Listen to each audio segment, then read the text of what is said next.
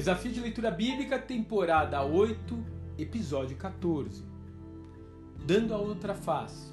Atos, capítulo 14. A estratégia de Paulo e Barnabé era bastante simples. Em vez de ficarem procurando pessoas na rua dispostas a ouvir falar do Evangelho, eles se dirigiam às sinagogas existentes nas cidades e ficavam ali apenas esperando que alguém lhes desse a palavra. É verdade que algumas vezes a plateia não gostava do que eles falavam, o que acabava terminando em confusão.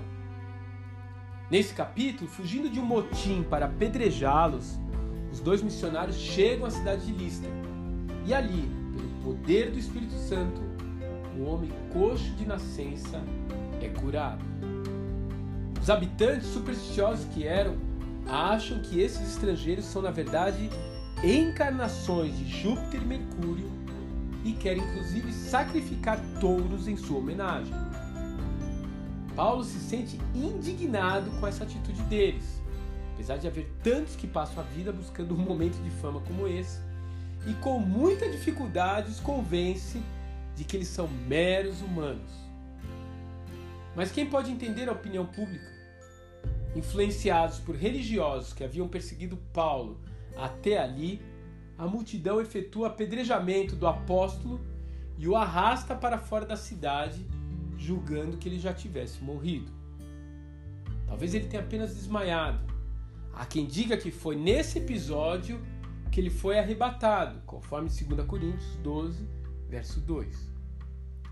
De qualquer forma, assim que ele consegue se recuperar, vai com Barnabé até uma cidade vizinha, espera a poeira baixar e retorna para Listra, para continuar proclamando o evangelho naquele lugar.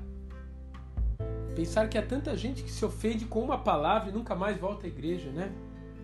De fato, esses dois homens haviam colocado a comissão feita pelo Senhor acima de qualquer orgulho próprio. Eles haviam aprendido como ninguém a dar a outra face quando esbofeteados e andar mais uma milha sempre que isso trouxesse algum benefício para o reino de Deus. E dessa forma, eles continuaram seguindo o seu caminho. Mas eu lhes digo: não resistam ao perverso. Se alguém o ferir na face direita, ofereça-lhe também a outra. E se alguém o forçar a caminhar com ele uma milha, vá com ele duas.